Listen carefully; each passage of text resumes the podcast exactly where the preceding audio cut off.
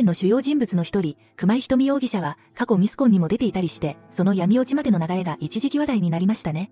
もともと田舎育ちで、とても純粋な子だったってコメントもあるね。パパ活をしてブランド品にはまって、どんどんお金が欲しくなってしまったってことなのかな。その他にも、ルフィと思われる容疑者が続々と逮捕されています。どうやら、かなり大きな特殊詐欺グループのようで、未だに全貌は解明されていません。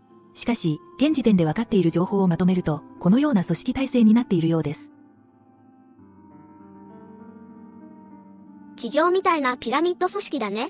一番上の、ハテナがあるけど、ルフィの上にまだ誰かがいるってこと？そのようです。ルフィが黒幕と思いきや、どうやら、まだ上がいるみたいなんです。ルフィよりも、もっと悪い奴がいるってことだね。そうです。ルフィですら、捨て駒の実行犯に過ぎない、ということです。